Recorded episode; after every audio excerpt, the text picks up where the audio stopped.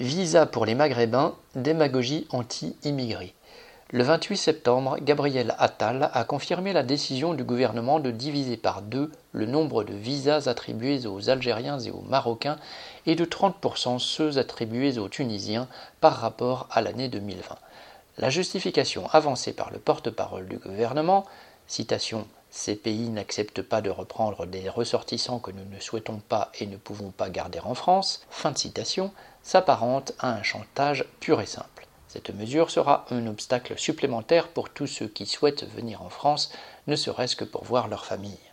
En réalité, la raison invoquée n'est qu'un prétexte. Cela fait partie de la campagne électorale de caniveau de Macron qui cherche à gagner des voix du côté de l'électorat le plus réactionnaire sur le terrain de la démagogie anti-immigration.